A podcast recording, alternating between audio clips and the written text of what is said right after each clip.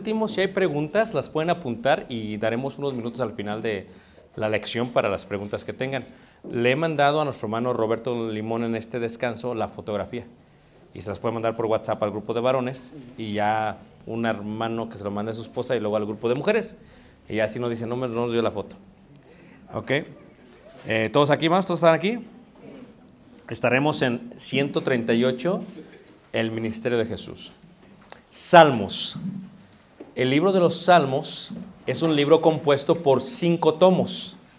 Los judíos tenían cinco himnarios. Es el libro de los Salmos que tenemos nosotros. Todos los salmos fueron escritos en su mayoría, el 70% por David, el resto por varios sacerdotes y una escuela levítica que él puso para que escribieran, y más. Pero en el caso de David, hay, los salmos tienen varios tipos. Hay salmos proféticos, ¿verdad? Y los que vamos a ver, la mayoría son los salmos proféticos. En el Salmo 118, el Salmo 118 narra algo que ha de ocurrir aquel día que Jesús va a entrar a Jerusalén. ¿Ok? Jerusalén. ¿Ok? ¿Listos? Jeru. A ver otra vez. Jerusalén. ¿Ok? Es Jerusalén, como lo decimos nosotros. Compuesto de dos palabras. Jireh, que significa proveer. Cuando va Abraham con Isaac, lo iba a sacrificar a Isaac arriba del monte Moría. Y le dijo a Isaac, ¿dónde está el animal para el holocausto? Y le dijo su padre Abraham, Jehová se proveerá. Y Yahvé, Jireh. De ahí viene el nombre Jireh. ¿Y qué le dio Dios a Abraham? Paz. Shalem. Jireh Shalem. Por eso se llama Jerusalén. En la misma roca es donde estaba el lugar santísimo, en el mismo altar. ¿Ok? Ahora dice así en Salmo 118, en el versículo 25 y 26, esto se considera un salmo profético. ¿Qué significa profético? Que algo que ha de ocurrir después. 118, versículo 25, dice ahí, dice, abatida hasta el polvo está mi alma, vivifícame según tu palabra. Dice, te he manifestado mis caminos y me has respondido, enséñame tus estatutos, hazme entender el camino de tus mandamientos. Dice ahí, para, dice, para que me medite en tus maravillas, se deshace, dice ahí, mi alma de ansiedad, susténtame según qué, según tu palabra. Hay algo que ocurre en la entrada de Jesús.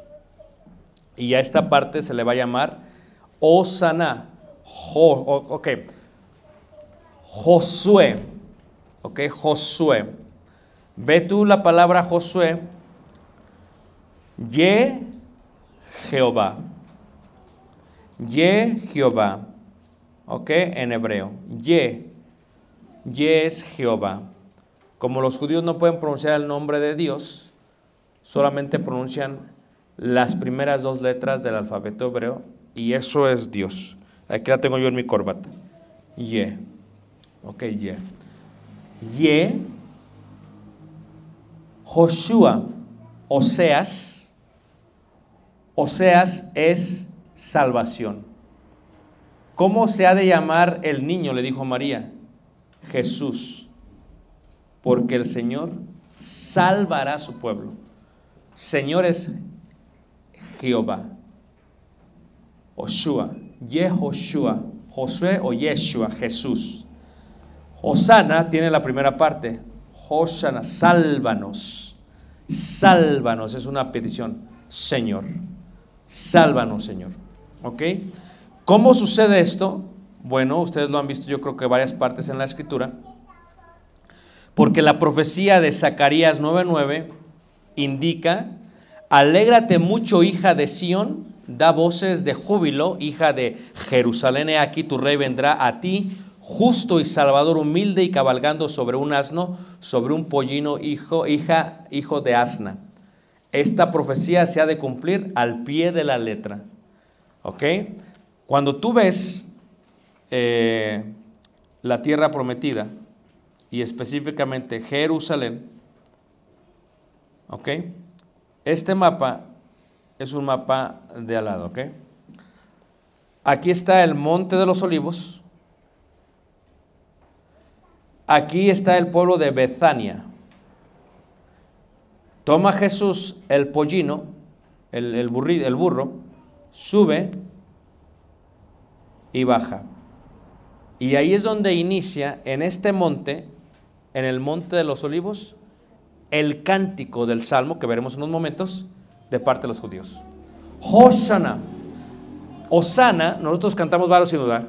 Osana, Osana, Osana. Eso cantamos nosotros. Nosotros pensamos que Osana es un canto de júbilo. No, no, no, no.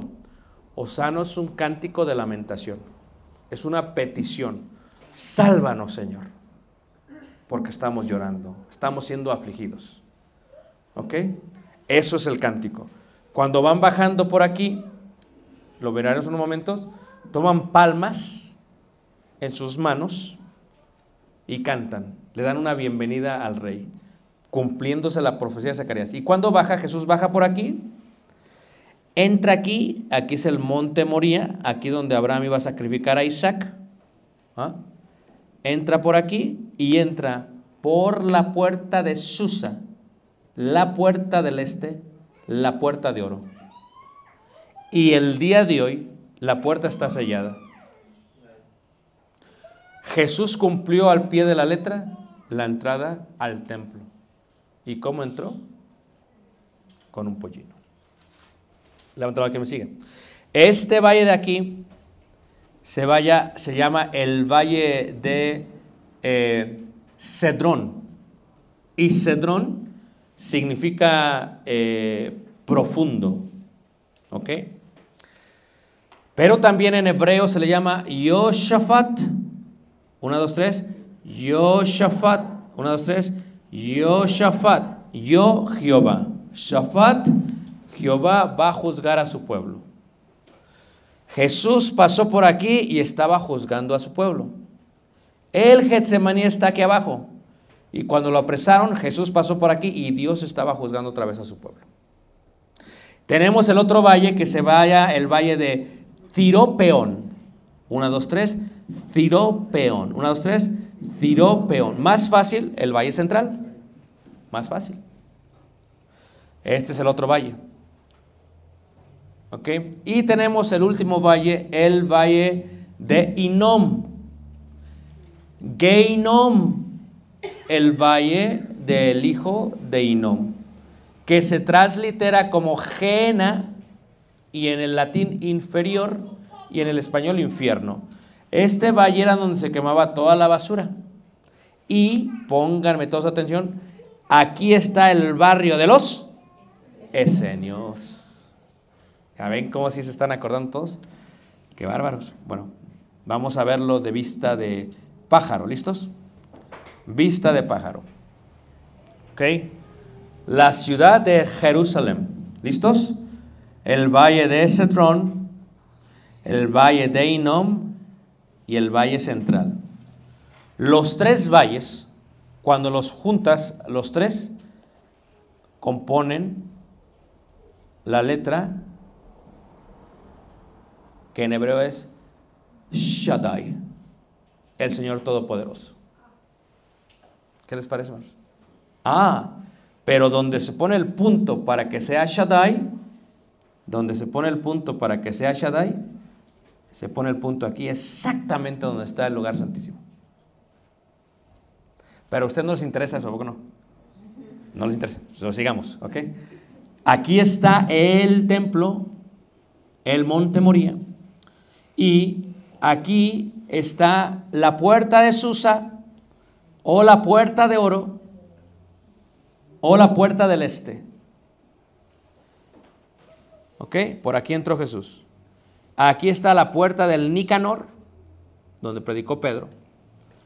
Y el sol, con exactitud, si se abriera la puerta del patio de las mujeres, la puerta del patio de los hombres, la puerta del lugar santo, entraría con exactitud al lugar santísimo.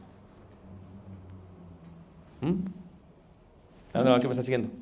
Entonces, cuando estamos viendo esta parte de la primera lección, lo que estamos viendo es que Jesús entró el día domingo, cumpliendo la profecía, montado en un pollino. ¿Ok?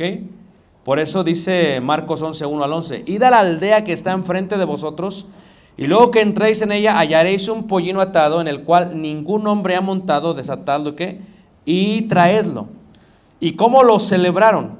Con las ramas que van dirigidas al cielo. ¿Usted, ¿Tú has visto Apocalipsis capítulo 7? Mira, en Apocalipsis capítulo 7 se mira algo muy similar en cuanto a lo que se ve este día. Le llaman Día de Ramos, ¿eh? día de Ramas, realmente ya se ve, pero bueno. 7, versículo 9. Apocalipsis 7, 9. Dice, después de esto miré y aquí una gran multitud, la cual nadie podía contar, de todas las naciones, de tribus y, pueblos y lenguas, que estaban delante del trono en la presencia del Cordero, vestidos de ropas blancas y con qué hermanos? Palmas, palmas en sus manos. ¿Por qué? Porque cuando nosotros vemos palmas, las ramas son de palmeras y en el simbolismo bíblico las palmeras simbolizan protección y victoria. Por eso cuando tú entrabas al templo hecho por Salomón, en el lugar santo que había, palmeras hechas de oro. ¿Sí? Y porque están dirigiéndote hacia el lugar santísimo, las palmas dirigían al sumo sacerdote hacia el lugar santísimo. De oro, el oro es símbolo de fe en materiología. Ellos creían que él era el Mesías, ¿verdad? Así se recibían a los reyes y esto era la proclamación de Jesús como rey, como ungido y como Mesías. Mesiaca, una, dos, tres. Mesiaca, una, dos, tres. Mesiaca ah, es en hebreo Mesías. ¿Qué es Mesías? Ungido. Jesús es Jehová nuestra salvación. Yeshua, Yehoshua, Jehová nuestra salvación. Jesús Cristo, Jehová nuestra salvación, el Mesías, el ungido. Ungido como qué? Como rey y como sacerdote. ¿Ok? Bajaba el monte de los olivos. ¿Ok? Y aquí iba a la fiesta de qué? De la Pascua. Hoshana. Salmo 118. versículo 25. Creo que aquí hay un, estoy viendo que a lo mejor hay un error, a ver. 118, verso 25.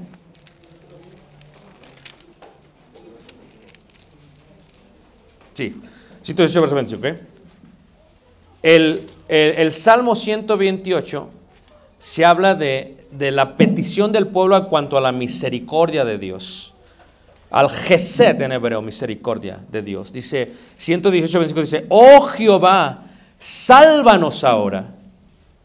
Oh Jehová, sálvanos ahora. ¿Qué están cantando ellos? Osana. El significado de lo que está ocurriendo es, estamos siendo oprimidos por los romanos, por el sistema religioso, y piden, sálvanos ahora. Sálvanos. Hoshana. Y dice, oh Jehová, sálvanos ahora, te ruego. Te ruego, oh Jehová, que nos hagas prosperar ahora. Bendito el que viene en el nombre de quién. Desde la casa de Jehová, oh, te bendecimos. Bendito el que viene en el nombre de Israel. Aquí dice de Jehová, el rey de Israel. Fíjate, lo que están diciendo es el rey de Israel. So ellos cantan salmos, no es como nosotros. En la iglesia llegamos y al que le toca no se prepara y de pronto a ver cuál voy a cantar ahí se programa. No, no, no, no, no, eso está mal. Tiene que programarse de, de mano. Los judíos tenían salmos específicos para todas las fiestas. Cuando se colocaba un nuevo rey de Israel, se cantaba el Salmos 2. Cuando se celebra la Pascua, se cantan ciertos salmos. Cuando se sube en la fiesta de los tabernáculos, se canta un salmo. Este salmo estaba proclamado y enfocado y dirigido a la idea general de la petición de misericordia a Dios y de cuando venía un rey de venir a vencer. Y Jesús había vencido. Lo está recibiendo el pueblo. Ahora va a colocar el sello sobre la muerte en la resurrección. Ahora, ¿qué es lo que sucede? Es lo que le dicen a él. Dice, bendito el rey que viene en el nombre del Señor. Fíjate, eh, esto es importante. Aquí dice, bendito el que viene en el nombre de Jehová. Yahvé. ¿Y qué es Yahvé? Y Yahvé es yo soy. Porque le dijo en la zarza ardiente, ¿quién le diré que me envió? Dile, yo soy quien yo soy. Yo soy es Jehová. Jehová es yo soy. Nada más que le añaden eh, las vocales porque no lo pueden pronunciar sus labios. Cuando tú ves el nombre, esto es importante, pon atención. Cuando ves el nombre en el Nuevo Testamento, lo reemplazan por no Jehová, bendito el rey que viene en el nombre del Señor. Porque para ellos es Adonai. Escúchame bien.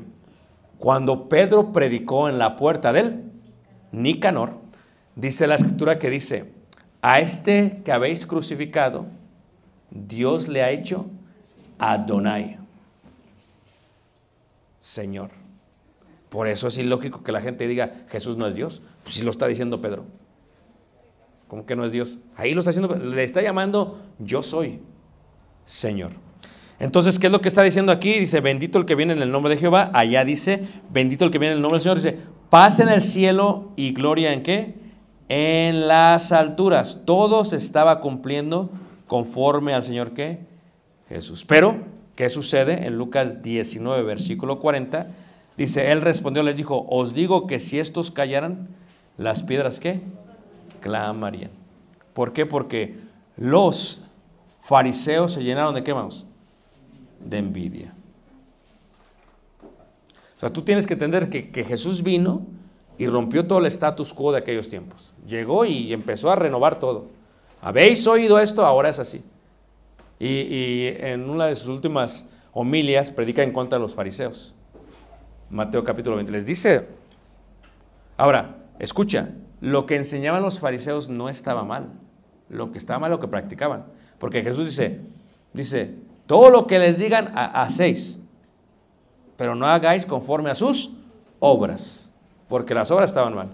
Porque los fariseos, muchos le echamos a los fariseos, pero los fariseos fueron los que establecieron el orden dentro de la sinagoga en cuanto a la enseñanza de la ley de Moisés. Y déjame decirte que aquellos que nos dedicamos a la predicación, si nos trasladáramos al primer siglo, nos llamarían fariseos. Porque los que predicamos era lo que hacían los fariseos. Iban a las sinagogas y predicaban. Lo que era lo que hacían. Entonces, ellos establecieron este orden que después se empieza a desarrollar dentro de la iglesia primitiva. ¿Ok? Preguntas hasta aquí, hermanos.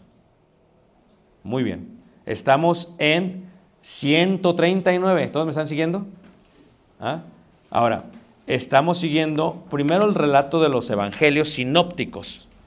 ¿Ah? Mi casa, casa de oración se- será llamada. ¿Ok? Mateo 21, versículo 12 dice, y entró Jesús en el templo de Dios y echó fuera a todos los que vendían y compraban en el templo y volcó las mesas de los cambistas y las sillas de los que vendían, ¿qué? Palomas. ¿Listos? Vamos a aprender un poquito más del templo. Vamos a ver. Listos. Así era el tiempo en el tiempo del Señor Jesús. ¿Ok? ¿Todos lo están viendo, hermanos? Listos. Va. La puerta del este. ¿Mm? La puerta del este. Las puertas de Hulda. Por aquí se entra y por acá se sale. ¿Ok? El pórtico de Salomón. El pináculo del templo. ¿Mm? El patio de los gentiles. La pared intermedia donde hay un anuncio con tres idiomas que ningún gentil podía entrar, si no lo mataban. ¿Ok? El patio ya de todos los que sí son judíos. El patio de las mujeres. Cuatro cámaras, la de la leña, la de las trompetas, eso lo vemos después, ¿ok? El patio de los hombres, el patio de los sacerdotes, el lugar santo y el lugar santísimo. La fortaleza Antonia, la fortaleza Antonia. ¿Ok? ¿Listos? La entrada, la escalera para entrar por este lado. Se llama la escalera de Robinson, porque un arqueólogo la descubrió. Este, el patio de los levitas, sacerdotes, el cual te dirige a la sección del barrio de los sacerdotes. Y lo vamos a ver por arriba, ¿listos? Ya están familiarizados. ¿Va que sí? A ver, vamos a ver si es cierto. Vamos a ver si es cierto. A ver, ¿cómo se llama este valle?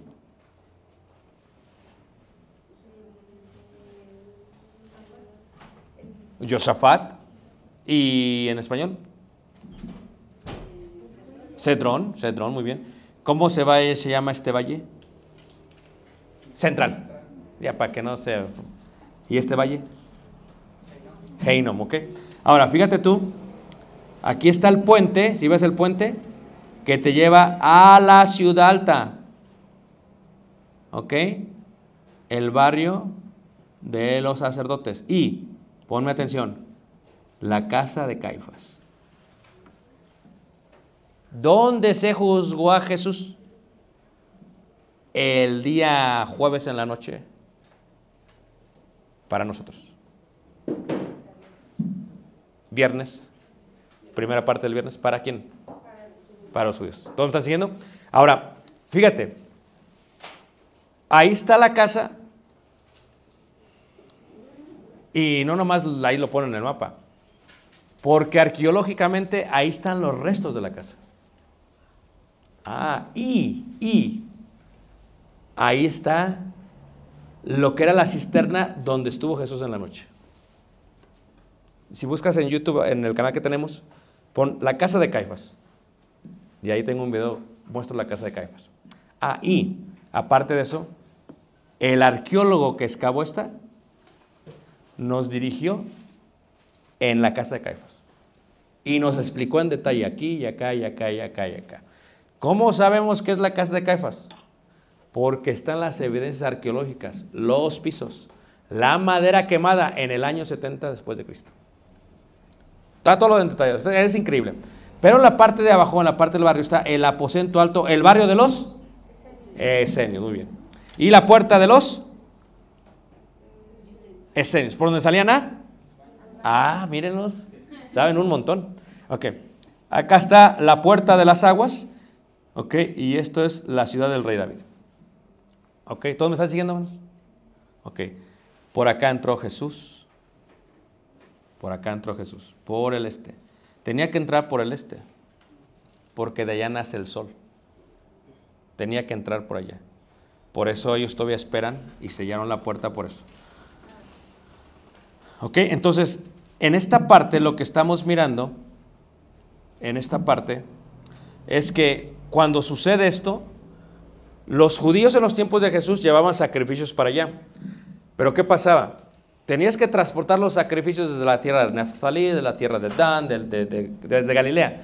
Dura siete días caminando por el camino de los judíos. Siete días caminando. Si una mujer está embarazada ya son 14 días. Es mucho tiempo para llevar los animales, porque según la fiesta que se celebra, si es de fiestas judías, algunas requerían hasta 49 animales para poder a- a- acceder al templo.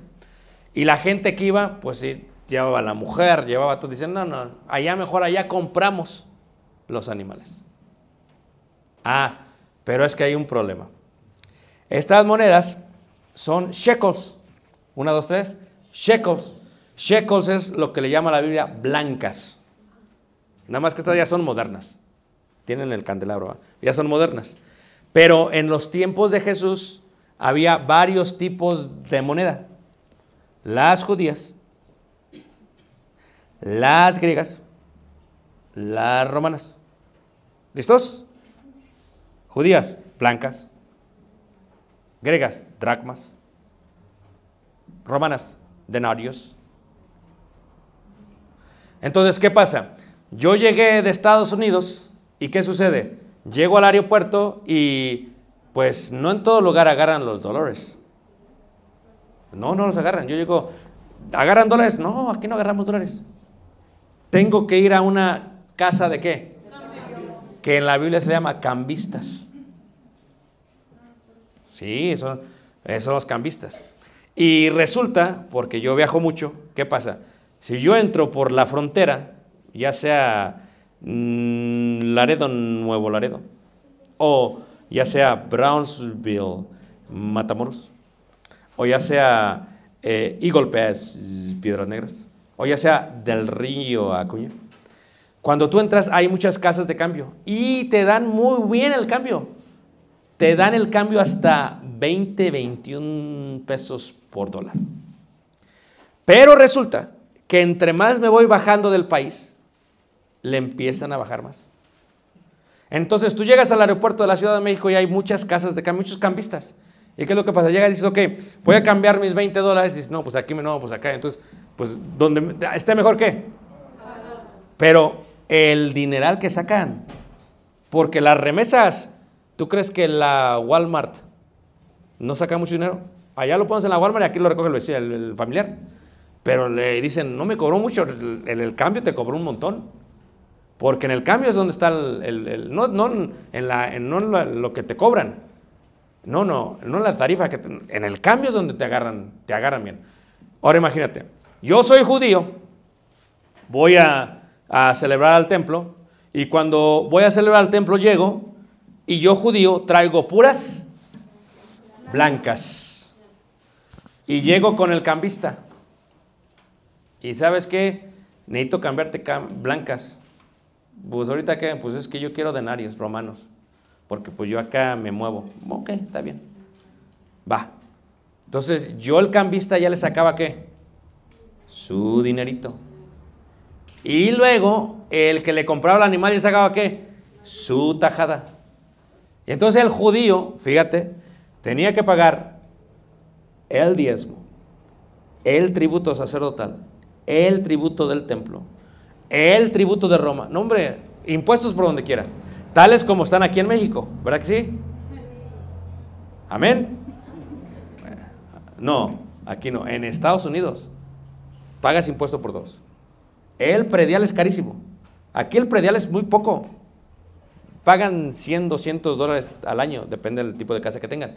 Allá es, eso es muy poquito.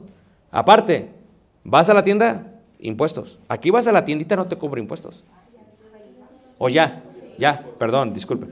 Eh, ¿Vas en la calle, la de los tamales, te cobra impuestos? No. Allá la de los tamales te cobra impuestos. Es ley. ¿De veras? Todo te cobra impuestos. Entonces, fíjate, estaban ellos eh, consumidos, llegan y están, y Jesús se da cuenta de esto. ¿Cuándo lo, lo escribe Juan? Capítulo 2 creo que es. ¿Cuándo lo escribe Marcos, Mateo? Capítulo 21. Dices, ¿por qué hay esta diferencia? Porque Juan lo está escribiendo 35 años después. Él no tiene que ver con la cronología, él tiene que ver con los, los hechos, los eventos que están pasando. Por eso es lo, lo escribe Juan así. Ahora, ¿qué es lo que sucede? Jesús se enoja porque se está haciendo comercio y hace lo que tiene que hacer. ¿Ok? Y no consentía que nadie atravesase el templo llevando utensilio alguno. Marcos 11, 15 y qué? Y 16. Esto indica lo estrictos que eran ellos. Eran una forma de atajos para poder tomar lo que ellos querían. Había una gran indignación. A ver, ¿quién, quién se va a molestar cuando pase esto? ¿Quiénes son los más ricos de, del templo? Sí, pero es un partido político que le llamamos los saduceos.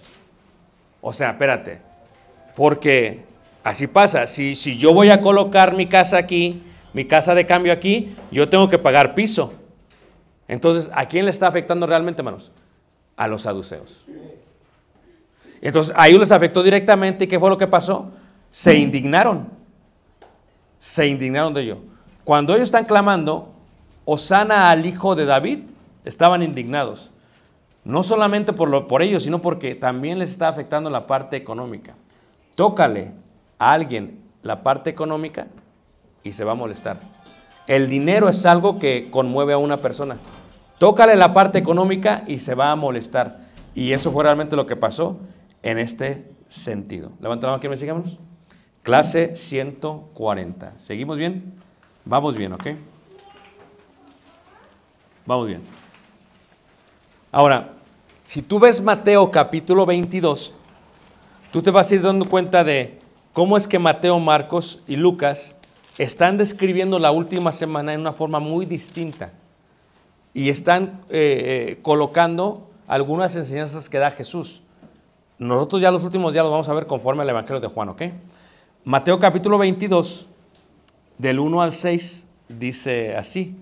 Bueno, primero, sucedía en los tiempos de los judíos una de las fiestas comunitarias más especiales, la cual era el contraer qué? Matrimonio. ¿Qué es lo que está haciendo Jesús? La iglesia es la esposa de Jesús. ¿Están de acuerdo con ellos? Jesús está preparando la gran boda. Por eso cuando dice Pablo en Efesios capítulo 5, 22 indica que Él se dio a sí mismo para presentarse a la iglesia como una qué? Esposa, que no tuviera qué? Eh, Todo tiene que ver con, con las parábolas o la idea de las bodas, de las bodas del Cordero. Están plasmadas en Mateo 22, 1 y 2. Dice ahí, respondiendo Jesús les volvió a hablar en parábolas diciendo, el reino de los cielos es semejante a un rey que hizo fiesta de bodas a su hijo. Cuando Jesucristo bajó por el monte de los olivos, antes de llegar al monte de los olivos, Jesucristo estaba aquí aproximadamente. Y estando ahí Jesucristo enfrente del templo, se ve toda la ciudad de Jerusalén. Jesucristo lloró. ¿Y por qué lloró? ¿Qué fue lo que dijo? Jerusalén, Jerusalén. A ver. Muy bien. ¿Cuántas veces quise juntar, como la gallina junta sus polluelos, no quisiste? Muy bien. Ahora, a- antes de eso, dio esta parábola. La parábola de la fiesta de las bodas. Y todos saben la parábola, ¿verdad? Hay un rey, hay un hijo, manda enviar a aquellos que van a invitar a todos los convidados. ¿Y qué hacen las personas? ¿Los empiezan a qué? A afrentar. Y luego lo explica de una más detallada en la otra parábola. Los afrentan y los mataron. Jesucristo, después de explicar la parábola, cuando está bajando, llora.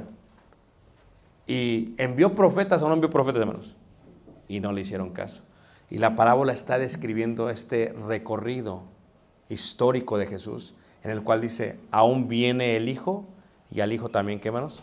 Lo mataron, lo explica en otro, en otro evangelio. Pero aquí habla acerca de las bodas, de las bodas del Cordero.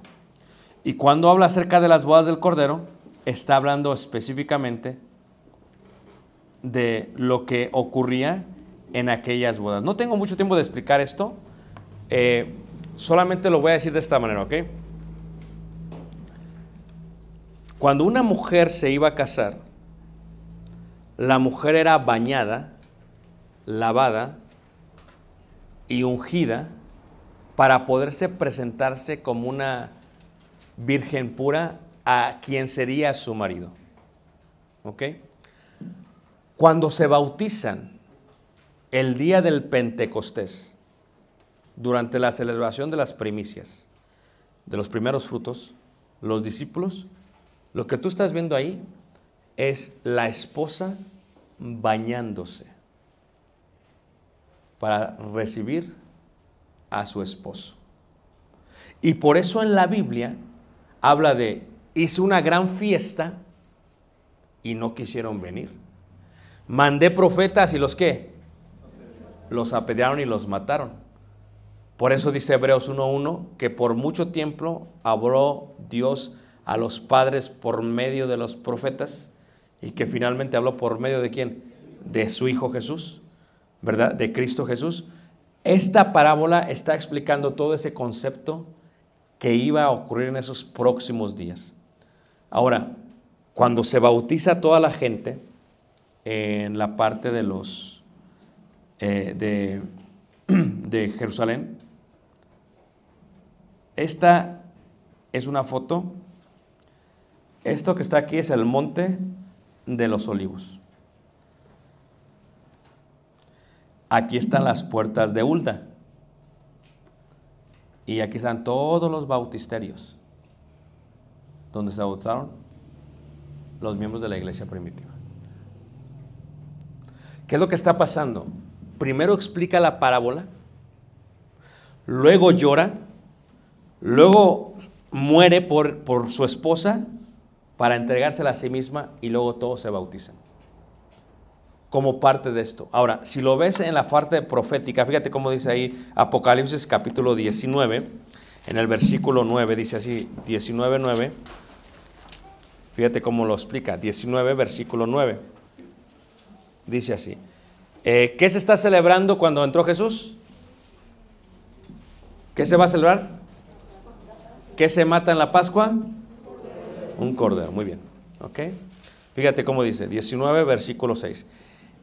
Y oí una voz, y oí como la voz de una gran multitud, como el estruendo de muchas aguas y como la voz de grandes truenos, que decía, aleluya porque el Señor nuestro Dios Todopoderoso reina. Sálvanos, oh Rey de Israel. Gocémonos y alegrémonos y démosle gloria porque han llegado las bodas de quién? Porque es del Cordero. Porque se celebró, ¿qué? La Pascua. ¿Por qué es del Cordero? Porque así como un cordero se preparaba, se ponía sobre madera para meterse en el horno, así Jesús. ¿Por qué es del Cordero? Porque se está preparando para recibir a su esposa. Y lo acababa de decir la palabra de las bodas del rey. O sea, todo tiene que ver con, con lo que está pasando. Y luego dice ahí la palabra, dice en el versículo 7, dice, y su esposa se ha preparado. Y ella se le ha concedido que se vista de lino fino y resplandeciente. ¿Tú te acuerdas que dice Gálatas? que, eh, capítulo 3, que todos los que hemos sido bautizados estamos que revestidos. Porque la vestimenta sacerdotal era totalmente blanca. Y esos bautisterios que están ahí, los usaban los judíos y había otros que usaban los sacerdotes. Se vestían de blanco y subían a adorar a Dios. Aquí lo que está pasando es, se está preparando una esposa y la esposa es la del Cordero. Y luego dice versículo 8, y a ella será conocido que se vista de lino fino, limpio y resplandeciente, porque el lino fino es las acciones justas de los santos. Y el ángel me dijo, escribe, bienaventurados los que son llamados a la cena de las bodas de quién? Del Cordero. Pero, ¿podía alguien entrar a la ciudad sin, estar purificado? No. No. O sea, la gente se tenía que, ¿qué? Purificar para poder entrar a dónde? A la ciudad. Se purificaban y entraban. Esta es una pintura de la celebración de la Pascua. Escuchen, el día de la cena. Suben todos los varones judíos a los techos. Levantan sus manos hacia el templo. Ahora, les pregunto, ¿ya saben? Y si no saben, no me entendieron. Y si no me entendieron, empiezo otra vez la clase. Díganme, ¿en qué vecindario están? Dicen, ¿quién sabe? En Loma Bonita. No, no. Dígame, ¿en qué vecindario están? Los esenios, ahí está. ¿Sí ves? Pórtico de Salomón, el arco de Robinson, las puertas de Hulda, el templo, el puente. Ahí están. Subían todos los varones al techo. Ponían las manos hacia el templo en lo que se considera la segunda vigilia, después de haber comido el cordero, ¿ok? Y todos los varones, más de 600 mil, ven al templo y cantan. Cantaré yo a Jehová porque se ha magnificado grandemente, grandemente. Ha echado en el mar al caballo y al jinete, y al jinete. Jehová es mi fortaleza y mi cántico. Jehová. Jehová, fortaleza y mi cántico, y ha sido Días antes, sálvanos. Cuando están caminando hacia el Getsemaní, están oyendo esto, los discípulos y Jesús. ¿Y por qué valle pasaron primero? Por el valle de Heinom y luego por el valle de Yoshafat. Ahí hay unas viñas, por eso Juan 15 habla de las viñas. Y luego llegan al Getsemaní. Sálvanos. Eso es lo que voy a hacer. Mañana es lo que voy a hacer. Los voy a salvar a todos. Perdónalos, Padre, porque no saben lo que hacen. Increíble, ¿eh? he aquí. Y cuando sucede eso, después de eso, es cuando todos se qué? Se purifican para poder entrar a dónde? A la ciudad.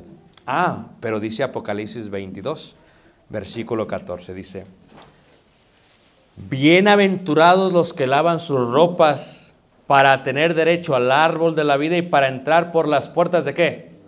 De la ciudad. por las puertas de Hulda para subir al templo y para estar en presencia de Dios. Donde se encuentra el maná, escondido según ellos, en la presencia de Jehová. Y dice, para tener derecho del árbol y para entrar por las puertas, más los perros estarán fuera y los hechiceros, los fornicarios, los homicidas, los idólatras y todo aquel que ama y hace qué? Mentira. Yo Jesús. Fíjate cómo está en el Apocalipsis, todo está con... con- ¿Quién lo escribió Apocalipsis, hermanos? Lo escribe ahí muy cerquitas del Evangelio también de Juan, ¿eh? ¿Y dónde lo escribe en la isla de qué? ¿Y qué tiene él en su mente? Jerusalén. Pero ya no la terrenal, sino que, hermanos, la celestial. Y para que eso pase, bienaventurados, la novia, la esposa. Y luego, ¿se acuerdan? La parábola dice, pues no quisieron entrar, no quisieron venir, dice, vayan ustedes, vayan a otros caminos y traigan aquí. Y entonces entramos tú y qué? Y, y yo, nosotros, los gentiles, para ser la esposa de... Qué hermoso. Para entrar a las puertas de la gran qué? Ciudad. Jerusalén la a la compañía de millares de y a los espíritus hechos perfectos, dice a los primogénitos, dice, y a la sangre que habla mejor que la sangre de Abel, la sangre de Jesús, el Cristo. Qué hermoso, ¿no lo creemos? Increíble. Pero es así, hermanos, como se estaba preparando todo para la hermosa semana de la que, hermanos, de la Pascua. ¿Y qué sucede después de las bodas, hermanos? la preparación para el sacrificio de Cristo, el ministerio de Jesús, siento que 41. Jesús predice que su muerte. Fíjate, estoy como eh, entretejiendo la semana. Me estoy adelantando, pero me regreso. Porque lo que hace Jesús, el- el- el- cuando pasa Jesús, es que cuando Jesús está en el Getsemaní, a ver, ¿Qué significa Getsemaní? El huerto del molino de aceite. ¿Qué se utilizaba para ungir a los reyes y sacerdotes?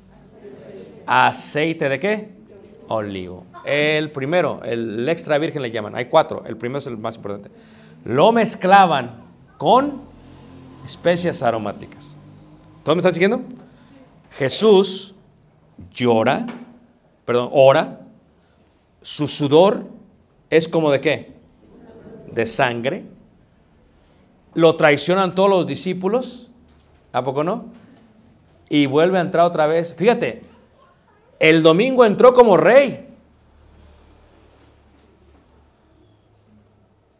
Y el viernes pasó con todos los soldados. Fíjate, imagínate en el valle de Gedrón, el Yoshafat, todas las antorchas y lo llevan a Jesús, la luz del mundo.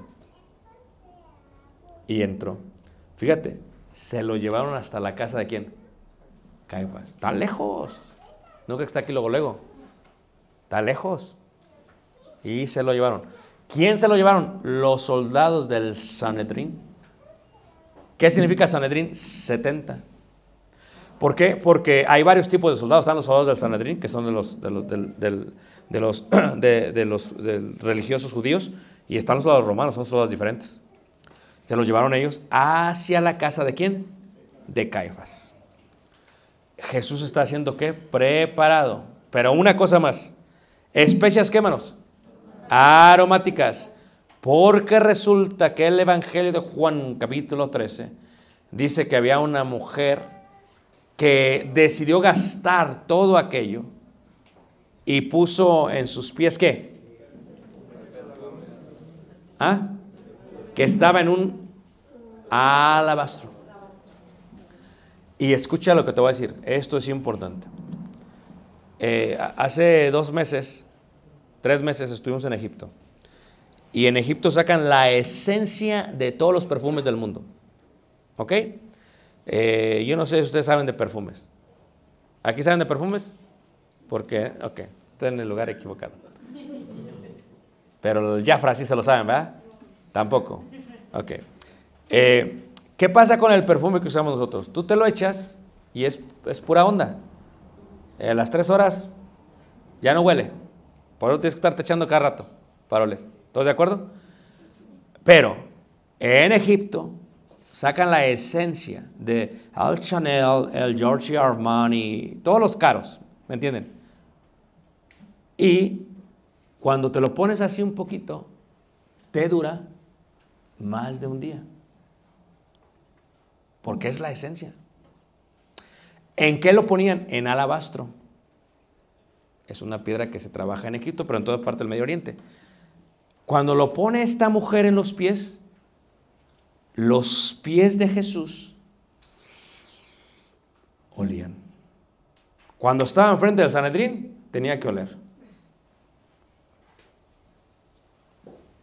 Porque eso no se, no, no se echó Jafra, no, no, no, no. No, no, se echó, le echó lo que tenía que echarse. Olía. Y en el Getsemaní, o sea, él había sido ungido con especias aromáticas y con el aceite del Getsemaní para ser nuestro rey. Y entró por donde se tenía que juzgar al pueblo. Primero entró, sálvanos, me dijeron hace días. Ok. ¿Cantaré yo a Jehová? Ok. Ok. Por eso Hebreos dice, heme aquí, yo voy. Y cuando Jesús entra, eso es lo que estamos viendo. Olor a perfume, aceite, sudor como de sangre. Cansado, ya tenían días celebrando la Pascua, no crean que es unas de un día, ya tenían días. Esto llevaba a Jesús a estar totalmente cansado y totalmente desvelado. Porque lo golpearon no, hermanos. ¿Y cómo sabemos que fue en la mañana o en las vigilias, casi al final? ¿Cómo sabemos que Jesús lo llevaron a el rey Herodes? Porque cuántas veces cantó el gallo, hermanos. Y aquellos que son de rancho saben que a veces los gallos cantan y cantan, pero son bien, mira. ¿O no es cierto? ¿Y qué es lo que pasa? Jesús está preparándose para el sacrificio más bello, que te salvó a ti y que me salvó a mí. ¿Cantaré yo a Jehová? Ok, yo voy. ¿Qué dice Isaías? Señor, ¿quién ha creído a nuestro anuncio y a quién se ha revelado el brazo de Jehová? Con brazo fuerte lo sacó, no de Egipto, hermanos. He aquí Jesús nos iba a sacar. Cegó los ojos de ellos y endureció su corazón para que no vean con los ojos y entiendan con el corazón y se conviertan que yo los sane. Isaías 6, versículo 9. Jesús estaría cumpliendo lo que le estaban pidiendo. Sálvame, sálvanos, ok, los voy a salvar. Pero, ¿cómo los iba a salvar? Iba a ser muy diferente a como los judíos esperaban que fuesen salvados. Porque ¿cómo los iba a salvar? Eso lo veremos mañana. Sí, pues ya se acabó, hermanos. Yo me quedo. Pero en la casa de los hermanos a dormir. Pero yo me quedo. Ok. Preguntas. Hasta aquí les hago yo algunas. A ver, ahorita se los doy, no lo tengo aquí en la mano, pero les voy a dar un separador de papiro. ¿Qué les parece, hermanos? Al que me conteste las preguntas bien. No como la hermana, ni como la hermana que, que ni sabía nada, pero bueno. Tuvimos misericordia. Digo, no se acordaron, no se acordaron, no se acordaron. Ok, listos. ¿Están todos aquí, hermanos? Ya se acabó. Vamos bien. ¿Se nos pasó el tiempo rápido? Ah, Eso es bueno. Muy bien, ¿listos? Es una pregunta bien fácil, bien sencilla, sumamente sencilla. ¿Podrían decirme, por favor, el salmo que se cantó en el Monte de los Olivos? Espérate. El salmo que se cantaba en las azoteas la noche de la Pascua. ¿Y quién escribió cada uno? Ah, ¿verdad? Sí, pues es que eso era un separador de papiros, no me voy a arriesgar. Vamos a, ver, a ver, ¿quién cree que sabe? Vamos a ver. Pues no, que, que quieren. ¿Ah? Mándemela. ¿El ciento qué, man? ¿El ciento qué? Ciento, ¿Usted está segura? Sí, 138 y el versículo 25. No, no. Es el 118 versículo. ¿Y lo escribió? Muy bien. Y, y, hermana, sigamos. ¿Y el del arriba de las azoteas? ¿Va muy bien, hermana? ¿Y el arriba de las azoteas?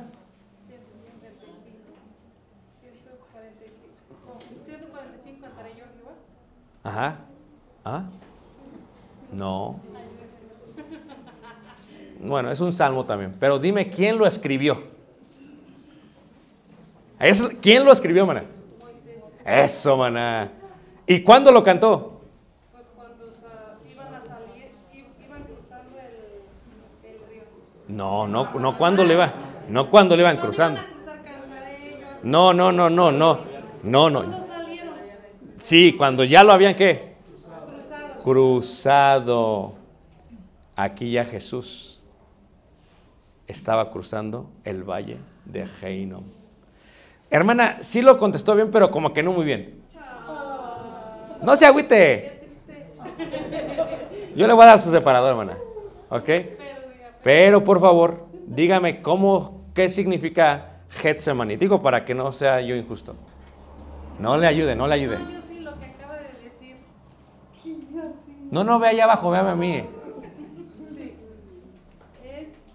Es Así el está. del molino de aceite. Eso, mana. Oh, no lo puedo creer. ¿eh? Ni usted lo puede creer, mana. Sí. Muy bien. Vamos a dejarlo para preguntas. Acabamos a las 9, estamos acabando preguntas. ¿Tienen preguntas? Le mandé al hermano la foto de, de- de las- la luna. El, el hermano se las va a pasar por, por WhatsApp. Lo mandé por WhatsApp. Y si hay alguna foto más que puse aquí que quieran, también se las puedo mandar por WhatsApp. Porque es que realmente, pues son, estaba repasando, repasando, le dije, voy a poner esta foto para que añade esto. Preguntas finales.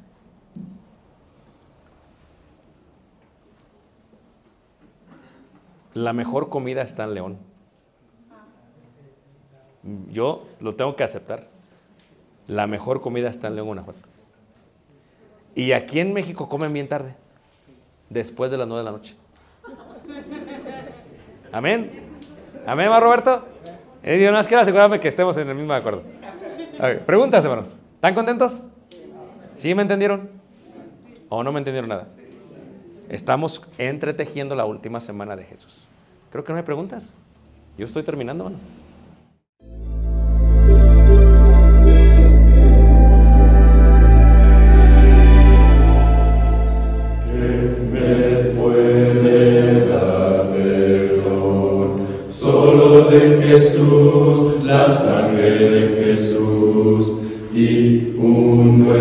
Nuevo corazón. Solo de Jesús, la sangre de Jesús. Que Dios